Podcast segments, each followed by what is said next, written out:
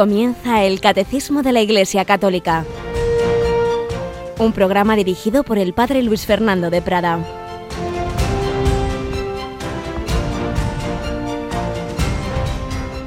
Alabados sean Jesús, María y José. Muy buenos días. Bienvenidos a esta edición del Catecismo, que hacía unos días que no teníamos por unas razones u otras. Pero aquí estamos de nuevo en este día 16 de febrero de 2016, en la primera semana de Cuaresma, un día que nunca más se repetirá, nunca más habrá otro 16 de febrero de 2016, lo cual nos recuerda nuestra responsabilidad de aprovechar bien el tiempo que Dios nos da. Nos parece normal, me he despertado un día más, es un milagro.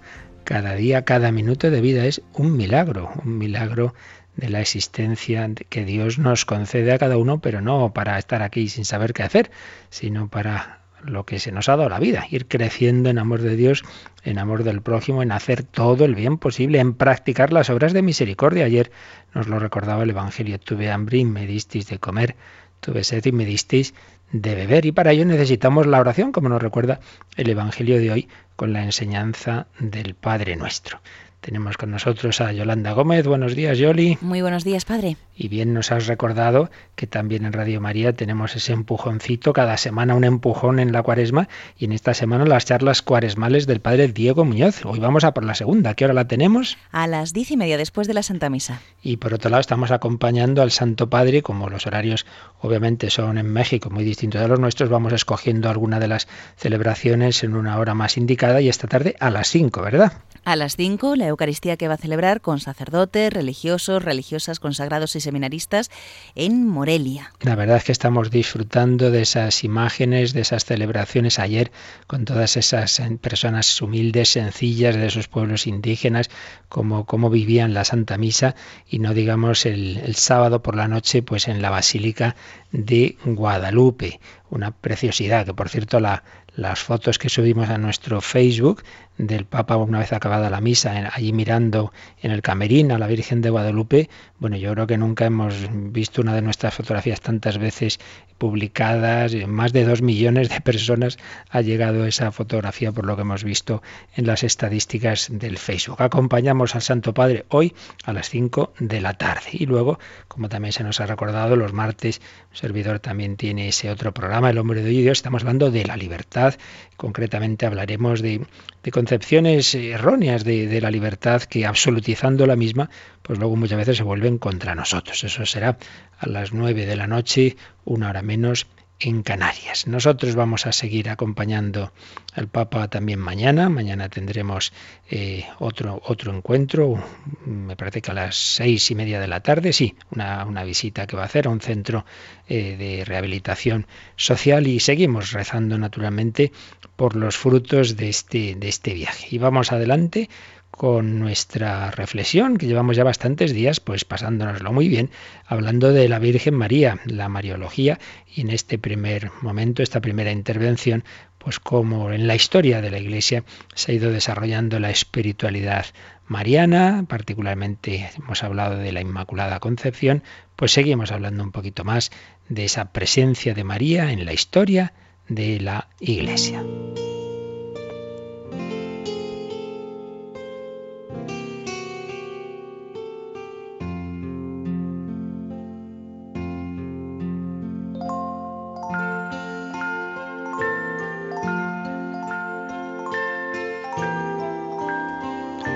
Pues sí, seguimos hablando de la espiritualidad mariana en la historia de la Iglesia, de cómo el pueblo cristiano ha ido profundizando en la fe, en la devoción, de cómo el magisterio de la Iglesia ha ido precisando lo que estaba desde siempre en la revelación, pero cada vez más claro, más explícito, particularmente la definición de esos dogmas, la Inmaculada Concepción en 1854 y la Asunción de María a los cielos en 1950. Pero como en el pueblo pues se han ido cada vez extendiendo más pues los monumentos a la Inmaculada, las advocaciones a María y como también la Virgen ha ayudado, por así decir, desde el cielo con esas manifestaciones extraordinarias, como ha sido Lourdes, como ha sido Fátima, como fue mucho antes, naturalmente, Guadalupe y también los patronazgos de María, hemos hablado como muchas naciones la han ido tomando como patrona. La patrona de España es la Inmaculada Concepción, con ella Santiago Apóstol, pero ante todo la Inmaculada Concepción, a la que también los obispos de Estados Unidos la nombraron patrona de su país y otros muchos países como Brasil o como Honduras. Y estábamos viendo en el magisterio de la Iglesia los papas contemporáneos cuanto han hablado de la Virgen, León XIII, un montón de documentos sobre el rosario, pero habíamos llegado ya a Pablo VI, el Concilio Vaticano II, eh, Pablo VI que fue el primer papa que va a Fátima, que publica el 13 de mayo de 1967, en el 50 aniversario de la primera aparición de la Virgen allí en Fátima, la exhortación Signum Magnum y otros grandes documentos marianos como la Marialis Cultus. En su documento tan importante, el Credo del Pueblo de Dios, presenta a María redimida de modo eminente, presentada inmune de toda mancha de pecado original, en atención a los méritos de Cristo. Y llegamos al gran Papa ultramariano, por así decir, Juan Pablo II, que ya incluso nada más que supimos el lema que tenía como obispo, pues ya, ya vimos su espíritu mariano, totus tus, todo tuyo, todo tuyo, ese lema que él tomó pues ya desde joven, se inspiró en esa espiritualidad de San Luis María Griñón de Montfort, cuando él de joven leyó las obras de este gran santo francés. Y él había perdido a su madre de pequeño y su padre le llevó a un santuario mariano cerca de su pueblo polaco, cerca de Wadowice, no era Czestochowa, es otro, otro pueblo donde hay también una imagen de la Virgen muy venerada y, allí su padre le dijo, mira, eh, tienes que confiarte especialmente a la Virgen, ella va a ser tu madre. Esa experiencia que han tenido otros santos, como Santa Teresa o como Santa Teresita, que han perdido a su madre jovencitos y le han dicho a la Virgen especialmente, tú tienes que ser mi madre. Pues bien, Juan Pablo II, todo, todo de María, que llevaba esa M de María en su, en su lema y que en todo su pontificado desde el primer momento la tuvo tan presente. De hecho, él mismo contaba que cuando se llevó el susto en el cónclave y, le elegían, pues ya sabéis, cuando se elige un cardenal tiene que aceptar. Hay una fórmula ritual, simplemente acepto, pero su primera respuesta fue eh, indicando que a pesar de las dificultades era un momento muy difícil en la historia del mundo y de la Iglesia, confiando en la Madre de Cristo, acepto, acepto en esa confianza en María. Y cuantísimos gestos en su pontificado, pues también ayudaron a profundizar y a extender esa devoción mariana. Eh, y no solo gestos, más del documento mariano del magisterio reciente más extenso sobre María, pues es la encíclica Redentoris Mater, que aquí ya hemos citado varias veces, la encíclica mariana.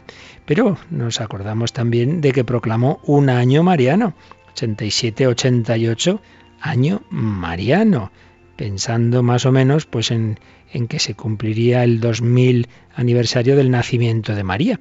Si luego el más tarde celebraría el gran jubileo del 2000, conmemorando los 2000 años del nacimiento de Cristo, pues se dijo, bueno, pues unos 13, 14 años antes podría haber nacido la Virgen María. Entonces se celebró ese año mariano.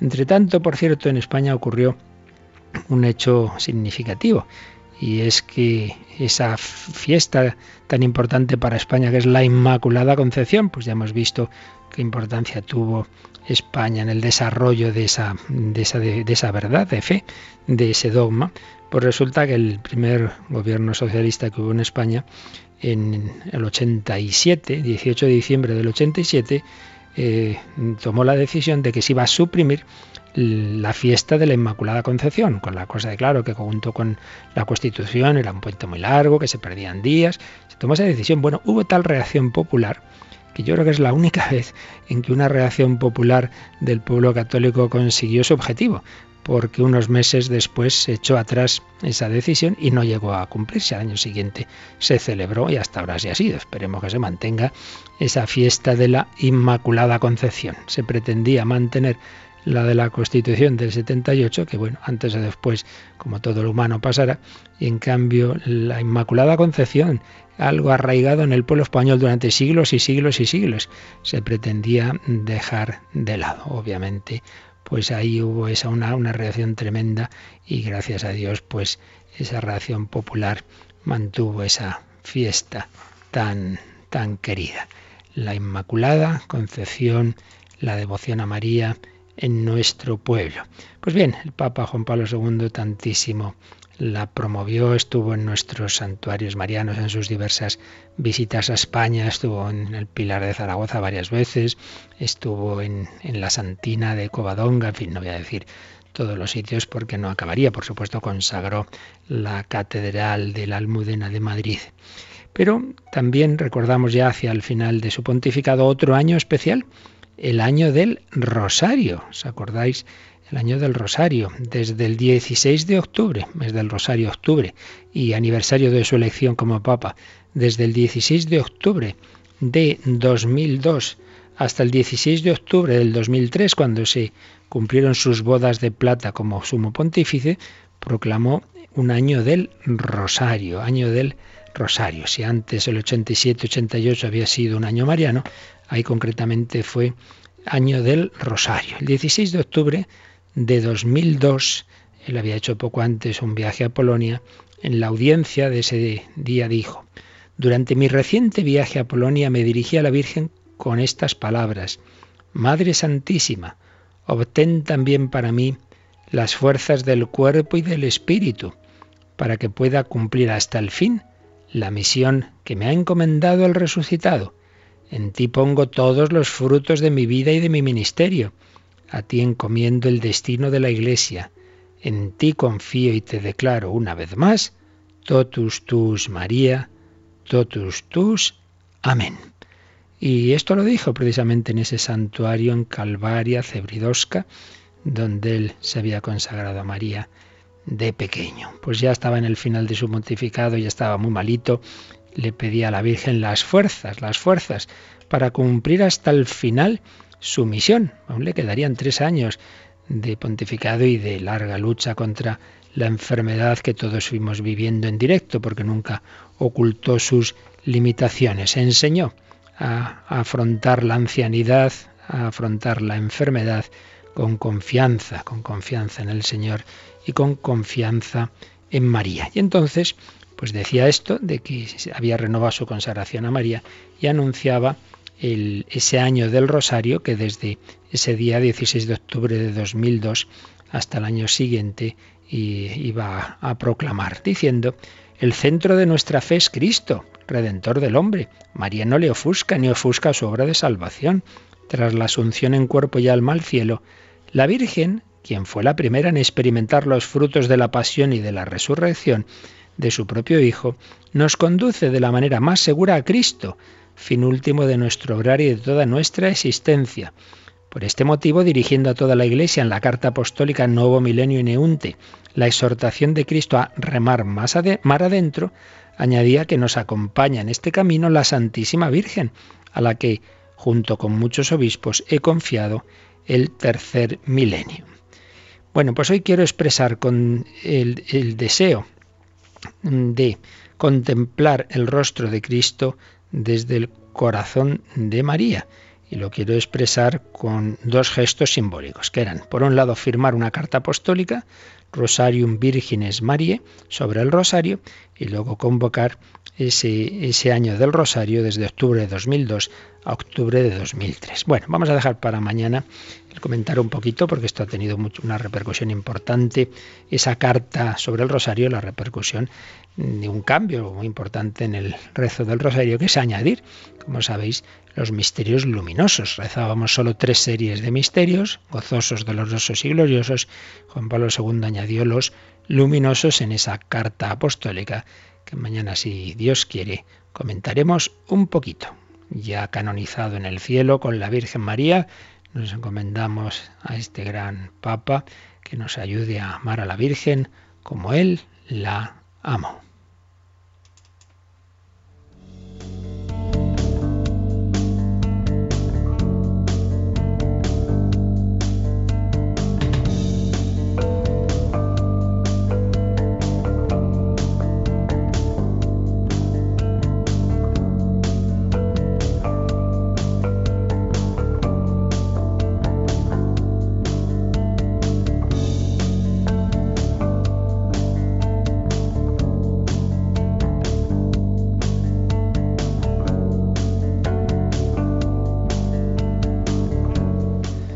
Vamos adelante, seguimos. Yo os había dicho el otro día que ya habíamos terminado la exposición de lo que nos dice el catecismo sobre la Inmaculada. Bueno, habíamos terminado de leer los números que hablan de ello, pero veo que todavía debemos rematar alguna cosita más y además respondiendo a algún correo que teníamos y por ello vamos a releer el último número que ya habíamos leído el otro día, Yolanda, que es el número 493 que nos explica en el sentido positivo de ese dogma de la Inmaculada Concepción. No solo es que no tuvo pecado original, sino la plena santidad de María. Vamos a releer este número.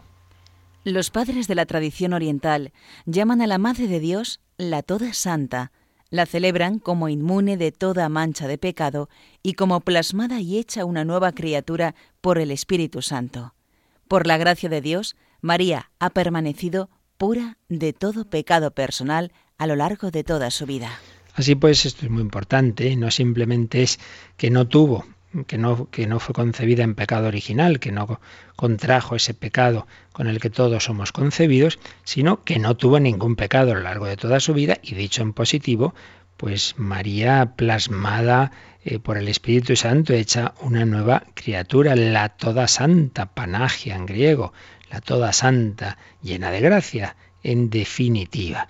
Vamos a profundizar un poquito en esto de que no tuvo ningún pecado a lo largo de toda su vida. Con ello también respondo a alguna pregunta que se me había hecho por correo electrónico. Lo vamos a hacer a mano de un teólogo dominico que ya falleció, hombre benemérito, que publicó muchísimas cosas, el padre Antonio Rollo Marín, que resumía toda la teología tradicional, especialmente pues desde el gran doctor dominico Santo Tomás de Aquino, aunque él mismo reconocía que en este punto concreto de la Inmaculada, pues Santo Tomás, pues ahí, ahí falló, como una señal muy, muy significativa, ¿no? De que de que realmente no hay nadie, por listo que sea y por sabio que sea, que acierte en todo, para que seamos humildes y, nunca pongamos nuestra plena confianza en los hombres, sino en definitiva en Dios y en el magisterio de la Iglesia, que es el que tiene esa asistencia del Espíritu Santo. Hay personas que a veces no hacen caso a lo que dicen los papas, lo que dicen los concilios, pero en cambio siguen fielmente a lo que dicen no sé qué teólogo, como si,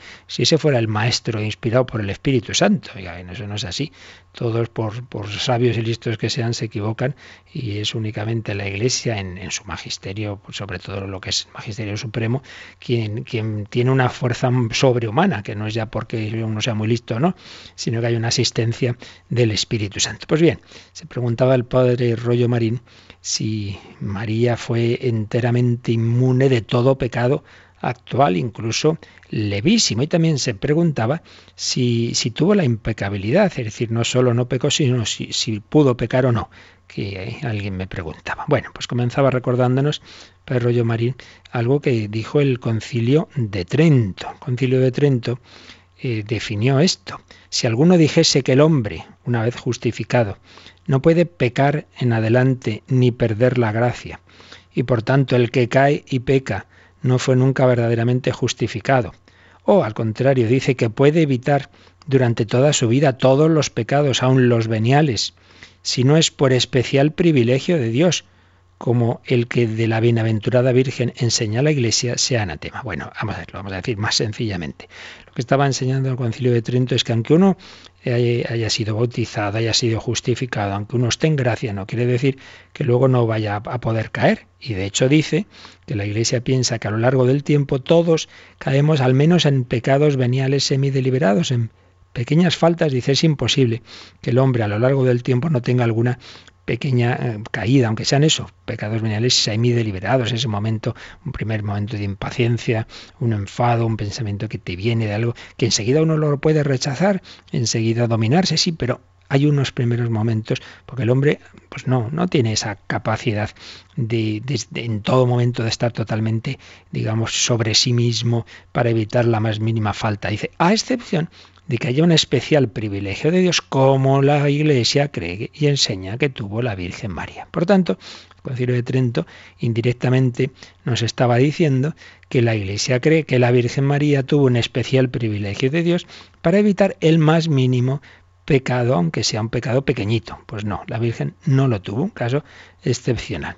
Y recordaba el Padre Rollo Marín que Santo Tomás de Aquino exponía pues la razón, la razón de este privilegio en algo pues muy coherente y es que a los que Dios elige para una determinada misión los prepara y los dispone para que la puedan desempeñar convenientemente. Cuando Dios sabe que una persona pues, la va a destinar a determinada, determinada misión, por ejemplo, ser papa, lo va preparando a lo largo de su vida. El interesado no lo sabía, pero el Dios sí. Entonces Dios va preparando. Ahora bien, la Santísima Virgen María había sido elegida ni más ni menos que para ser madre de Dios, madre del Verbo encarnado. Y entonces, por su gracia, la hizo perfectamente idónea para semejante altísima misión.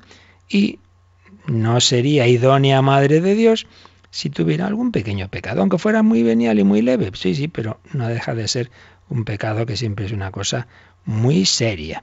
Y por tanto, pues hay que concluir que la bienaventurada Virgen no cometió jamás ningún pecado, ni mortal ni venial, para que en ella se cumpla lo que se lee en el cantar de los cantares. Toda hermosa eres, amada mía, y no hay en ti mancha alguna. Ningún pecado, ni mortal ni venial, ninguna imperfección moral.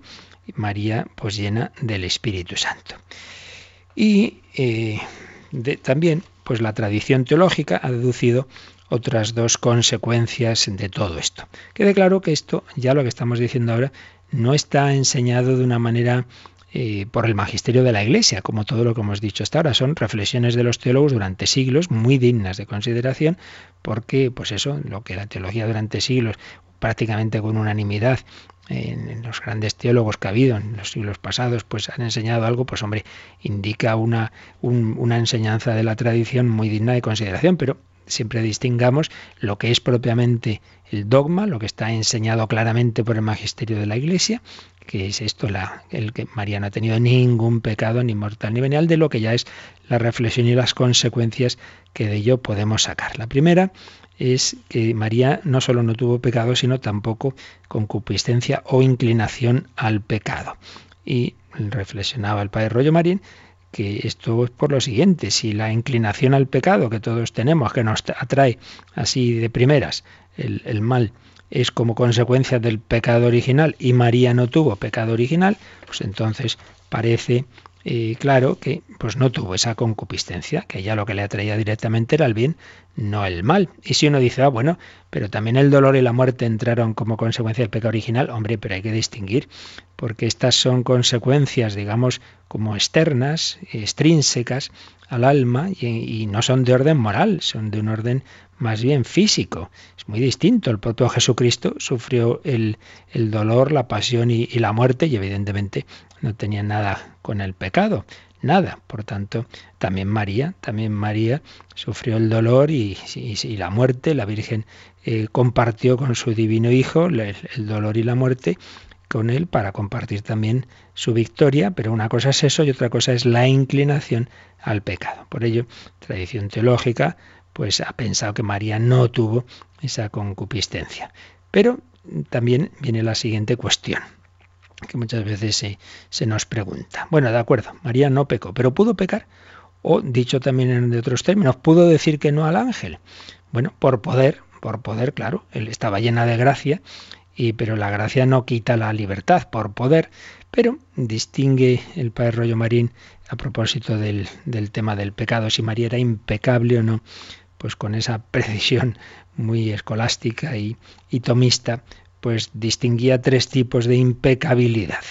La impecabilidad metafísica o absoluta. Esa es sólo exclusiva de Dios, exclusiva de Dios. Quiere decir que repugna metafísicamente, repugna filosóficamente. Que Dios pueda pecar, pues Él es la santidad infinita, el principio supremo de toda santidad. Y lo mismo Jesucristo. Jesucristo, como su persona es divina, pues sus, las acciones de su humanidad eran acciones de la segunda persona de la Trinidad, por tanto es imposible que Dios y Dios hecho hombre, Jesucristo, eh, tuvieran pecado. En el caso de Cristo es o de Dios, impecabilidad absoluta, imposible. Segundo, distinguen teólogos la impecabilidad física o intrínseca.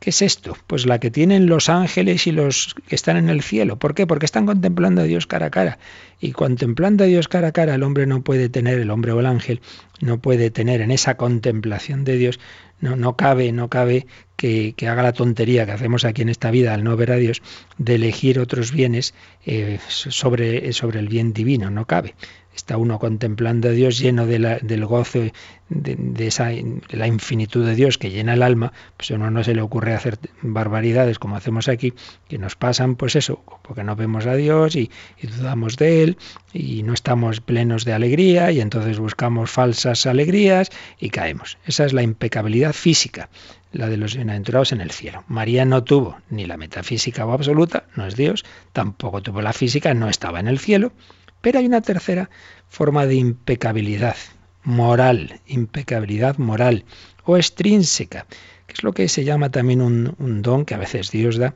la confirmación en gracia, que es un privilegio especial, un privilegio especial por el que Dios puede sostener a una determinada alma en el estado de gracia, impidiéndole caer de hecho en el pecado, eh, pero mm, conservando el alma propiamente la posibilidad de pecado. Si Dios retirara esa especial ayuda, esa especial gracia, pues podría, porque la libertad no la ha perdido ni, y no está viendo a Dios como en el cielo, ¿verdad?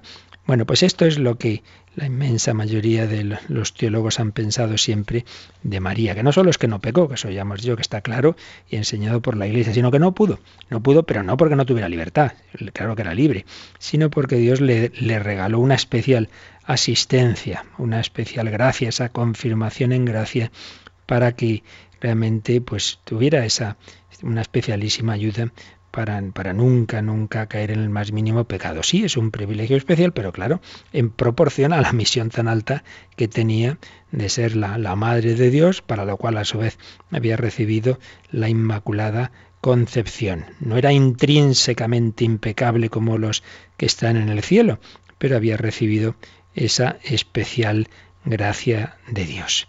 Bien, pues esta es la doctrina más habitual al respecto. Y una última consecuencia o reflexión teológica, discutible, porque esto repito que no es enseñanza del magisterio, pero vaya, muy digna de consideración porque en ella han coincidido muchísimos teólogos y santos, es que María tuvo, ya desde el inicio de su concepción, pero sobre todo pues a lo largo de su vida y al final de su vida, tal plenitud de gracia, tal unión con Dios, que podemos decir que esa gracia que María tuvo fue superior a la de todos los santos y ángeles juntos. Uno dirá, madre mía, sí, porque está en otro orden, en otro orden muy distinto. No solo es que, estuviera muy unida a Dios, es que era la madre de Dios, es que entra en el orden hipostático de, esa unión de Dios con, con, la humanidad en la persona de Cristo. Es que ahí está, ahí está la Virgen María. Se entiende esa frase del padre Kenton fundador de Shenstone. María no es el centro, pero está en el centro.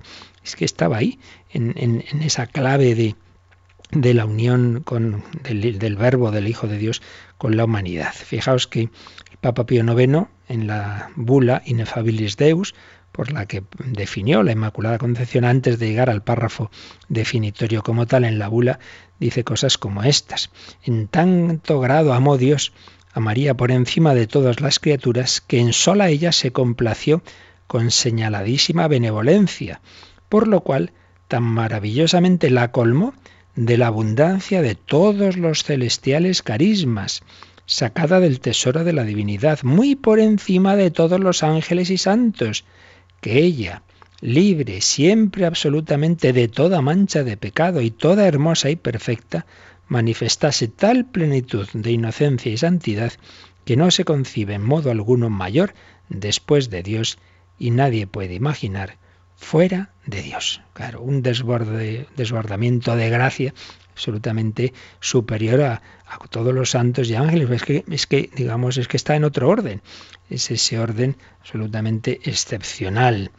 Explica Santo Tomás de Aquino que cuanto uno se allega más al principio de un orden, más participa de los efectos de ese principio. Es decir, cuanto uno está más cerca del fuego, más se calienta. Pues bien, Dios es el principio de la gracia y, Cristo es el principio de la gracia, porque por su divinidad eh, es el, autor de la gracia y por su humanidad el que la comunica. Pues bien, la bienaventurada Virgen María estuvo más cercana a Cristo que nadie, pero con mucha diferencia. Lo llevó en sus entrañas, estuvo total y absolutamente unida a Él, pues entonces si es la que está más cerca, con mucha diferencia, al autor de la gracia, que es Cristo, pues es lógico que María pues esté mucho más llena de gracia que cualquier santo, que todos los santos juntos. Y además repetimos ese principio que decíamos antes, que Dios da a cada uno la gracia según la misión para la que es elegido. Bueno, pues María tuvo esa misión tan impresionante de ser la Madre de Dios, recibirlo en sí misma, darlo a luz, educarlo. Bueno, para todo ello, pues necesitaba una gracia muy especial, una gracia de María, por supuesto, que ella, a la que ella respondió, a la que ella respondió, a la que ella dijo que sí, a la que ella dijo que sí, movida por esa gracia desbordante. Pero dijo que sí, libremente. ¿Podría haber dicho que no? Pues sí, por poder podría, pero con toda esta gracia, porque la libertad, repetimos, no la ha perdido, pero con toda esa gracia que Dios le había dado, Dios se había asegurado de que no, de que no pasara tal cosa. Era moralmente imposible que pudiera decir que no, aunque físicamente era posible, por poder podría haberlo hecho, pero María con esa su libertad, con esa gracia que había recibido, que la había modelado desde su concepción, dijo que sí, dijo que sí, María. Vamos a dar gracias al Señor por habernos regalado a María llena de gracia vamos a dar gracias a María porque dijo que sí y al decir que sí, pues también dijo que sí a nuestra salvación. Lo meditamos un poquito y le agradecemos a María su colaboración a la gracia.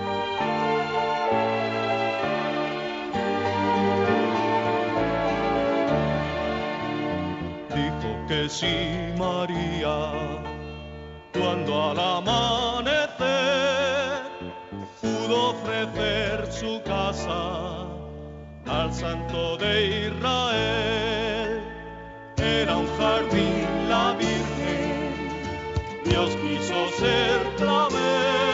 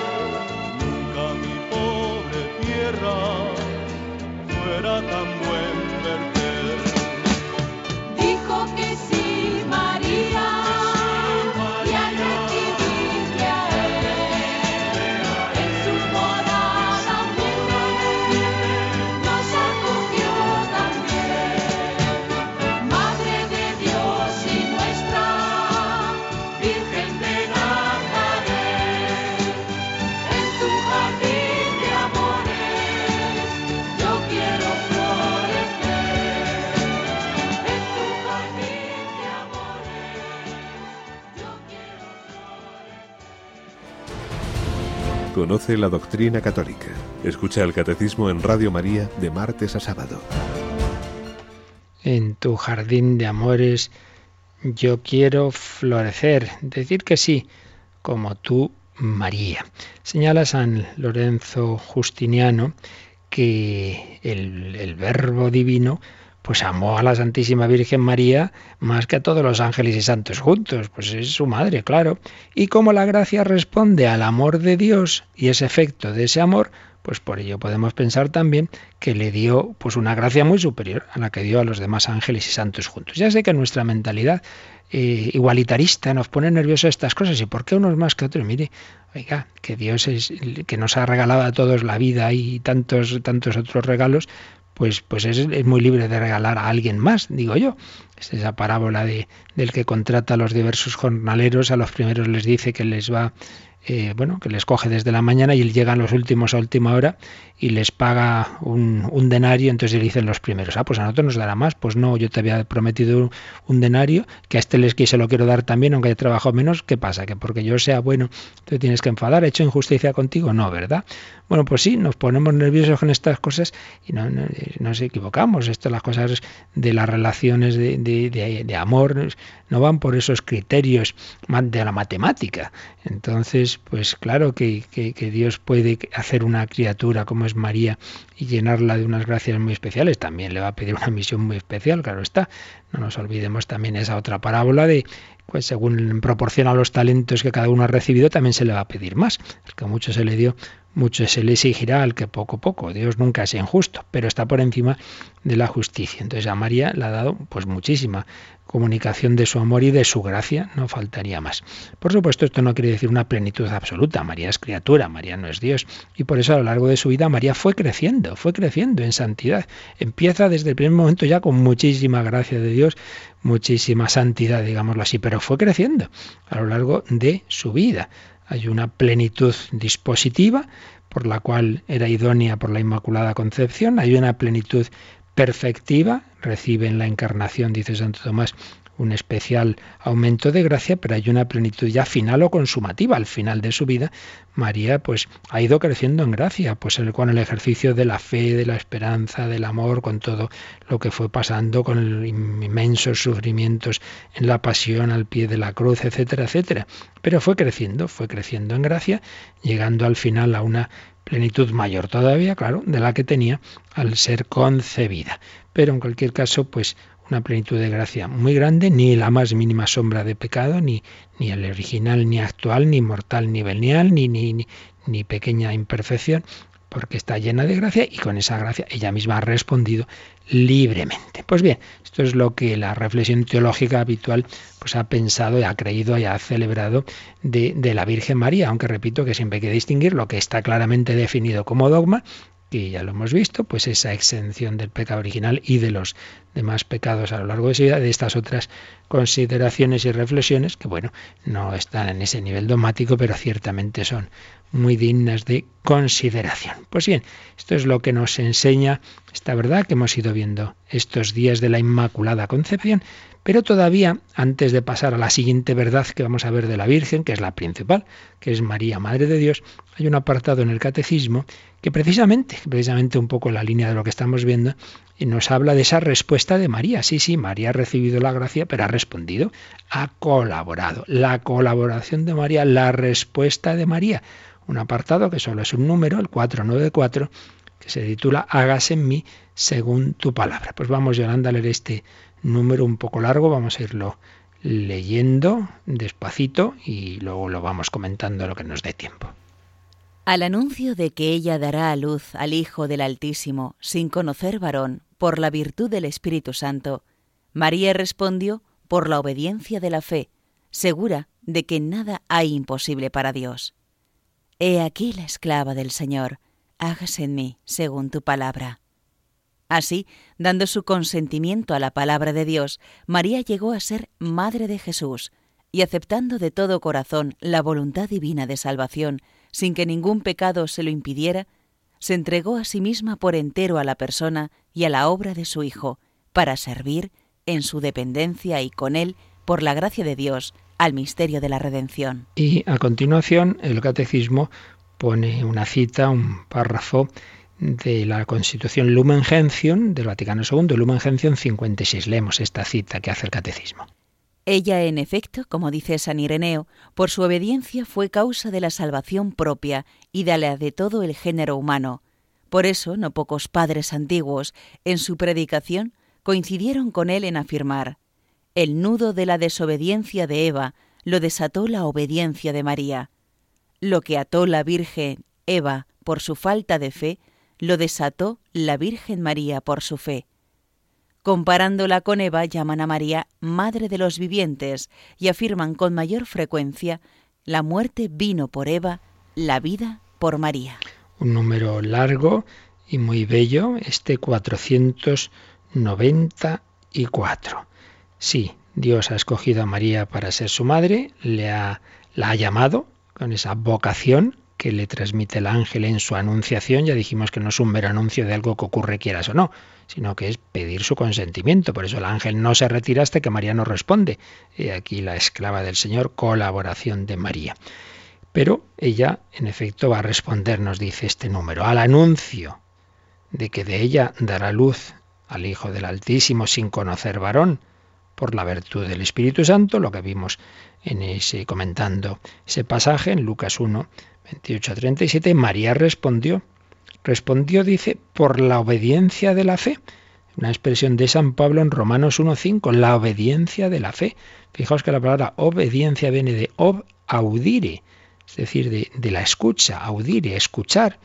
Yo escucho a Dios y me fío de él, le obedezco me fío, es fiarse. La fe no es entender, uno puede entender o no, es fiarse. Me fío de Dios que sabe más que yo y me fío de sus planes. ¿Cómo será esto de ser madre de Dios sin tener unión con varón? Bueno, pues vendrá el Espíritu Santo. Pues muy bien, me fío. Obediencia de la fe, segura de que nada hay imposible para Dios, como el propio ángel le dijo y le puso el ejemplo de su parienta Isabel, que a pesar de ser anciana y estéril había concebido un hijo, porque nada hay imposible para Dios. Y a lo largo de la historia se han venido dando esos milagros, esas actuaciones milagrosas de Dios. Nada imposible para Dios. Bueno, el primer milagro es de la nada existir, hacer la creación. Pues, pues ya menudo milagro. Más milagro que curar a un enfermo es que aparezca una persona, que esto se nos olvida. El primer milagro es la existencia, es el, es el mundo, es la vida, es el ser humano. Ese es el primer milagro. Bueno, y luego, pues, los milagros que Israel había ido viendo a lo largo de la historia. Milagro es que el pueblo de Israel oprimido bajo el gran pueblo egipcio, pues fuera liberado y todo lo que Israel fue viendo en su historia y esas historias de mujeres estériles que sin embargo conciben, empezando por, por Sara, la mujer de, de Abraham, nada imposible para Dios. María, que como hemos visto hace unos momentos, estaba llena de gracia y por tanto tenía mucha fe, pues claro, lo cree, no faltaría más.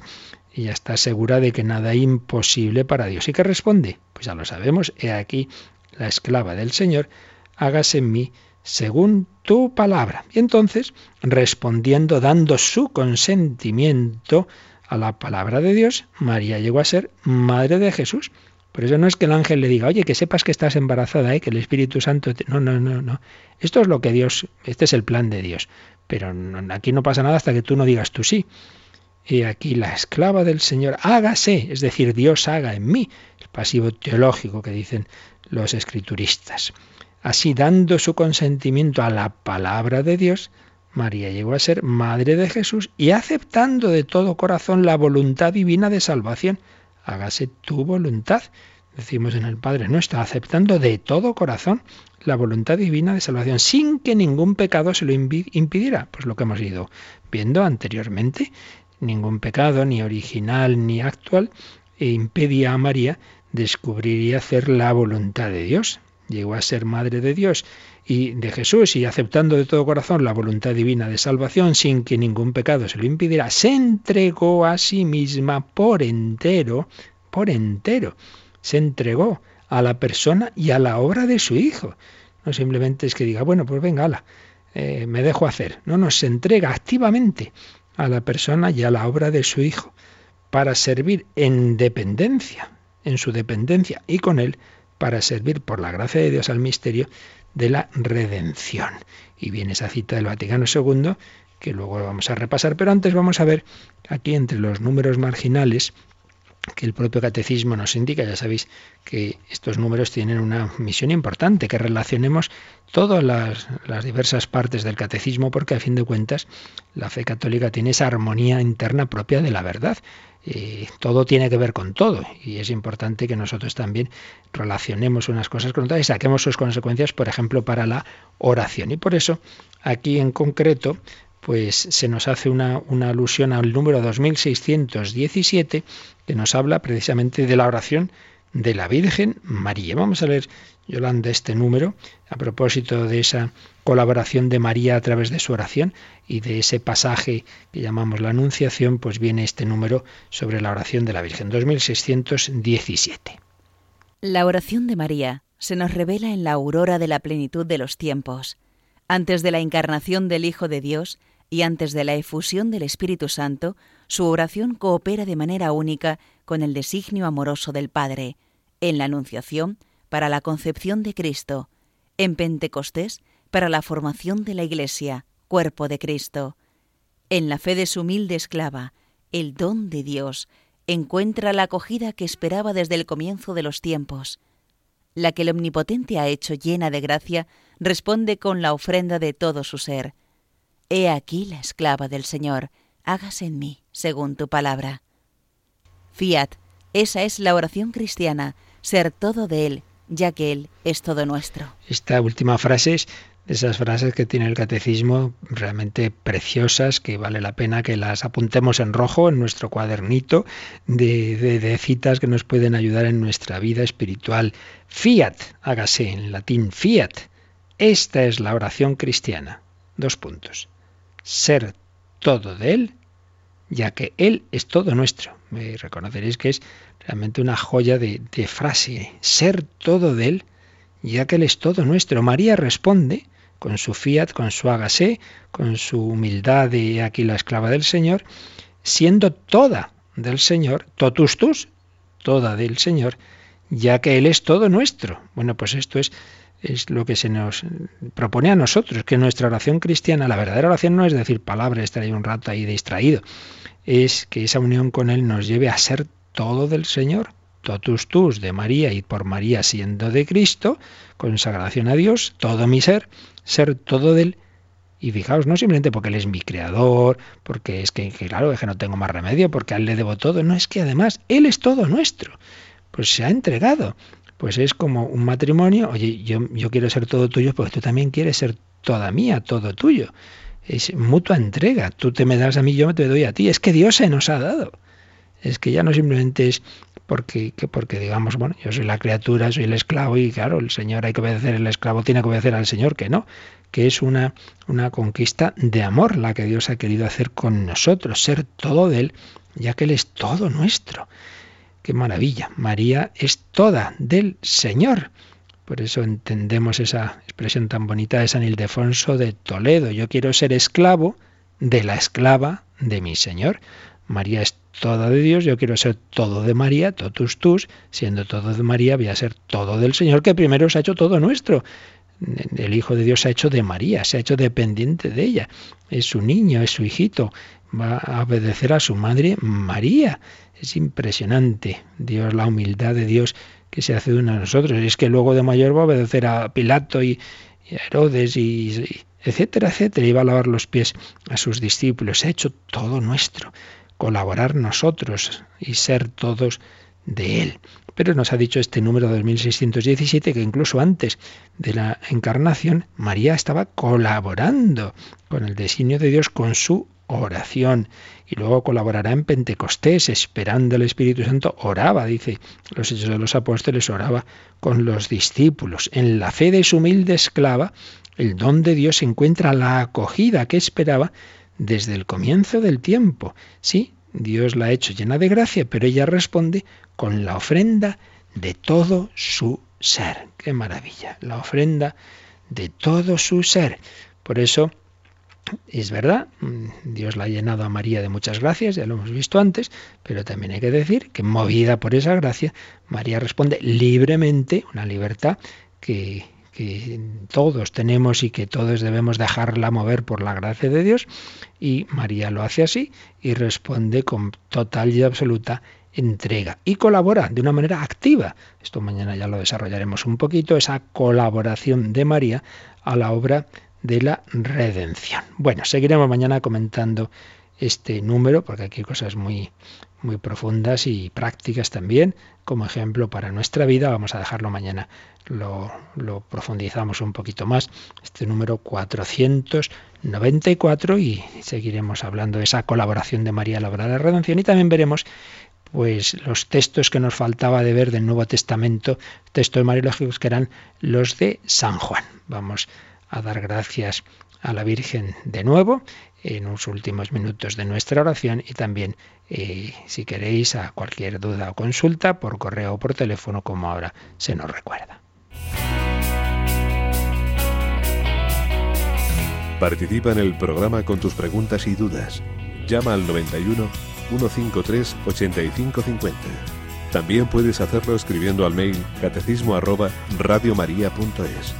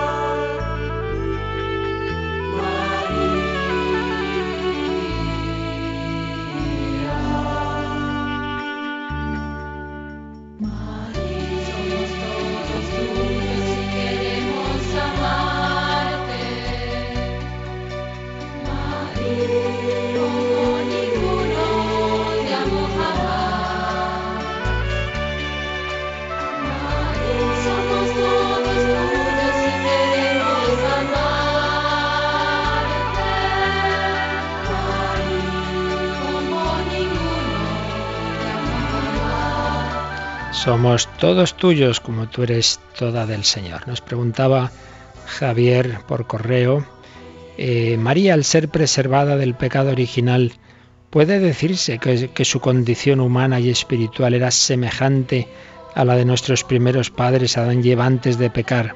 Y si así fuera, podría haber dado su negativa al llamamiento divino, puesto que aún llena de gracia conservaba de forma íntegra el libre albedrío al igual que nuestros primeros padres antes de la caída original? Bueno, pues aquí hay dos partes en la pregunta, ¿no? Primero, si María era semejante su condición eh, a la de nuestros primeros padres. Semejante sí en el sentido de que en efecto los primeros padres antes del pecado original habían recibido la gracia, estaban en gracia, por así decir. Hombre, sí, pero lo que hemos dicho hoy, eh, dentro de estar en gracia hay muchos grados los propios santos, la Santa Teresa, pues sí, fue santa, pero desde luego fue recibiendo cada vez más gracia y respondiendo cada vez más y ella habla de las moradas, ¿no? Uno puede estar en gracia en la primera morada o en la séptima, que no es lo mismo. Entonces uno va avanzando en la unión con Dios y hemos visto que según toda la tradición teológica María tuvo mucha más gracia ya desde el principio que todos los santos juntos. Entonces tuvo tenía una, una una unión con Dios ya desde el principio muy superior a la que tuvieron los primeros padres. Está en el mismo orden en cuanto que eh, tanto los primeros hombres, Adán y llama la Biblia, como María, pues eso, están en esa situación de, gracia al ser, al ser creados, al ser al principio, ¿no? Antes del pecado original. Pero repito, eh, sí, en gracia puede estar uno muy tibio y puede estar un santo. O sea que dentro de que es la misma situación, pero es la misma, pero no es la misma. Por tanto, María tuvo mucha más gracia que ellos. Y segunda parte de la pregunta. ¿Podía haber dicho no? Pues ya hemos respondido con lo que hemos expuesto y en teoría sí, tiene su libertad, pero por otro lado tenía tal gracia de Dios, como acabamos de recordar, que realmente Dios se aseguraba que sin perder la libertad, teniéndola, pudiendo haber dicho que no, pero no había peligro, por así decir, puesto que está todo su ser tan centrado en Dios que cómo iba a decir que no, es como si, como si dice, si esta esposa tan absolutamente enamorada de su marido va a traicionarle, pues no, no, va a decirle que no.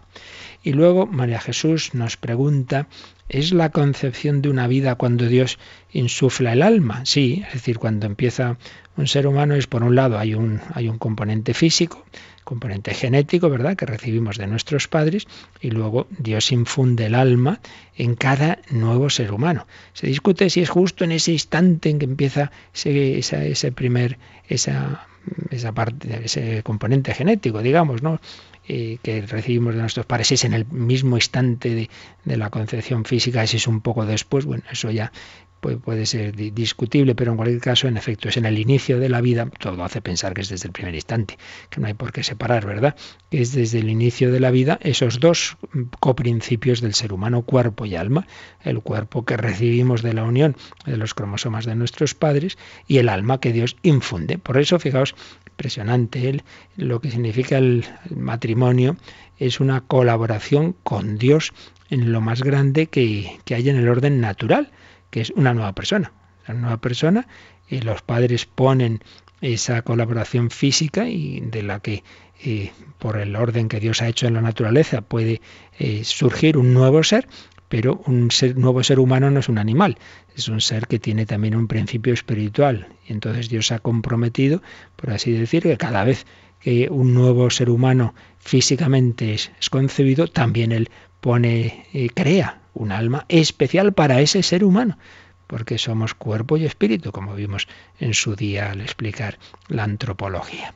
Por tanto, sí, Dios infunde un alma cuando es concebida una nueva vida. Cuando María fue concebida por sus padres, llena de gracia, eh, o sea, Dios le da, infunde un alma, un alma llena de gracia, un alma no sujeta, eh, como hemos visto, al pecado original. Pues vamos a encomendarnos hoy todos a la Virgen María. Vamos a pedirle que también nosotros respondamos que sí. recuerdo que a las diez y media, charla cuaresmal del Padre Diego Muñoz. A las cinco de la tarde, eh, Santa Misa del Papa con religiosos y sacerdotes y consagrados en México. Y luego un servidor terminará el día con vosotros a las nueve de la noche en el hombre de hoy y Dios. Pedimos al Señor su bendición. La bendición de Dios Todopoderoso, Padre, Hijo y Espíritu Santo, descienda sobre vosotros. Alabado sea Jesucristo.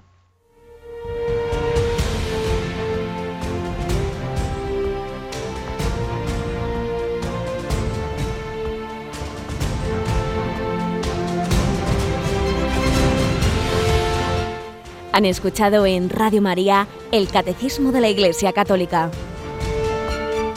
un programa dirigido por el Padre Luis Fernando de Prada.